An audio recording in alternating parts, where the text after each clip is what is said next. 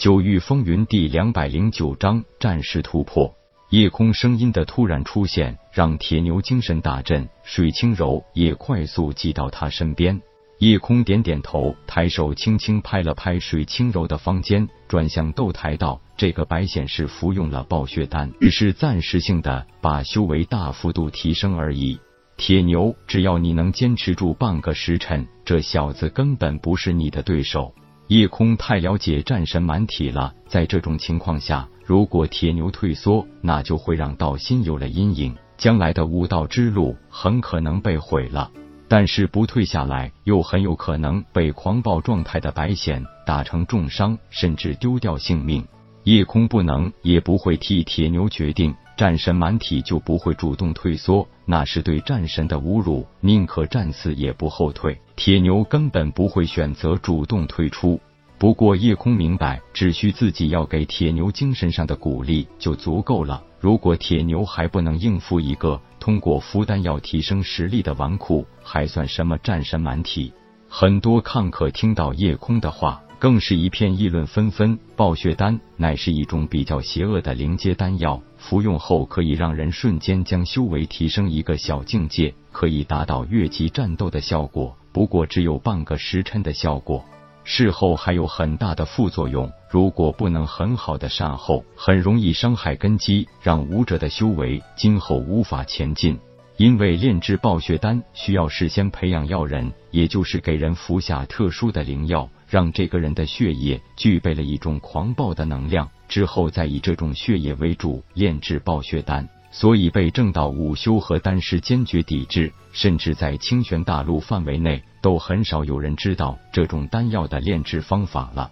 这是一些邪恶组织提高斗士或死士战斗力的有效方法，也是让很多正道人士十分忌惮的。虽然白显是被别人约斗生死台。这种情况，就算是使用任何辅助手段也不算什么，但是白家人使用这种武道禁药，那就是一种卑劣的行为了。修为被强行提升到灵海境后期，用来对付一个灵海境中期的人，按理说也就是分分钟搞定的事情。可是凡事都有例外，而白显面对铁牛就是这种例外的事件。就算白显是一个真正的灵海境后期强者。论真正的战斗力，也只能算上灵海境后期武者里的中下游水平。铁牛这种天赋异禀的体质，加上经历过很久生死一线的实战考验，是绝对可以越级战斗的妖孽级人物。虽然短时间不能把白显如何，但是强横的肉体和战力。也让白显很难在短时间内击杀铁牛，两人的决斗已经陷入了僵局。白显只是被药力激发了全身的潜质，属于无根之木、无源之水，所以越战越吃力。反观铁牛，就像是一块被不断锤炼的生铁，不但没有丝毫畏惧，更是越战越勇。面对一个实力已经达到灵海境后期的对手，铁牛周身受到的压力也是前所未有的。这对铁牛虽然是危险异常，但是这也是一种机遇。铁牛修炼的蛮牛功，就是一种通过不断的外力压迫而激发自身潜能的奇特功法。本来铁牛和夜空都已经达到灵海境中期的巅峰，完全可以进行突破，但是为了骷髅岛秘境的限制，他们两人一直压制着境界而不进行突破。可是眼下，自身修为在强大的外力压迫下。已经不再接受那种抵制突破的压力。为了抵御外来的危险和压力，铁牛周身灵气早已经被压缩到了一个急需膨胀和发泄的临界点。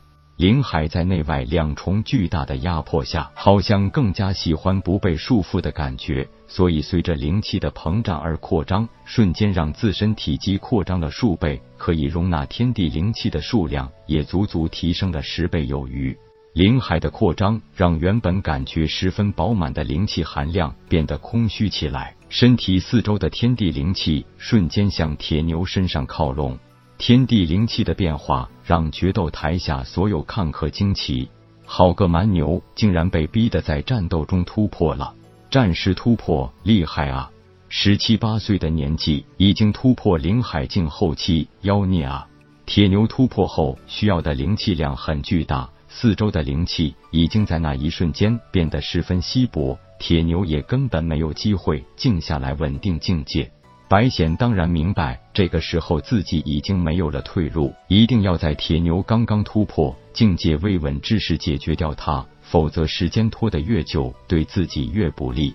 夜空凝音成树，铁牛一边抵御白显的进攻，一边迅速吸收千八百的灵石补充灵海。这回先别急着干掉他，吸满了灵海，正好利用这个混蛋凝实修为。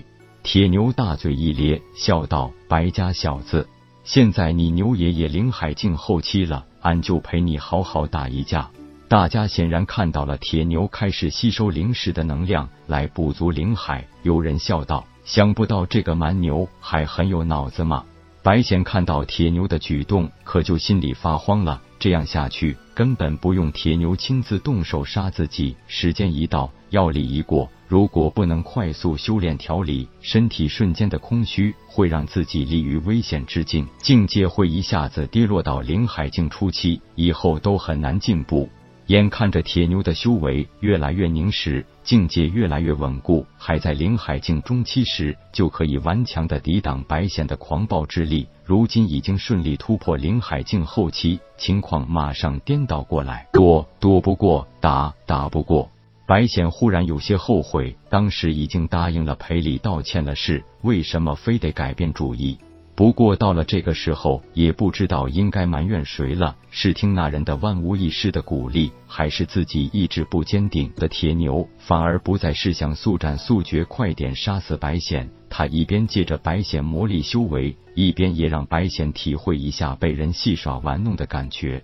白显深知这个蛮牛这是要活活折磨死自己呀！早已经被打得皮开肉绽、口吐鲜血的白显终于崩溃，再也无法忍受这种身心两方面的屈辱和折磨。忽然仰天大吼一声，高呼道：“林贤弟救我！”看台下的众人基本都被白显这句莫名其妙的话弄糊涂了。这个时候还想着有人来救你，这决斗台的规矩又有谁敢破坏？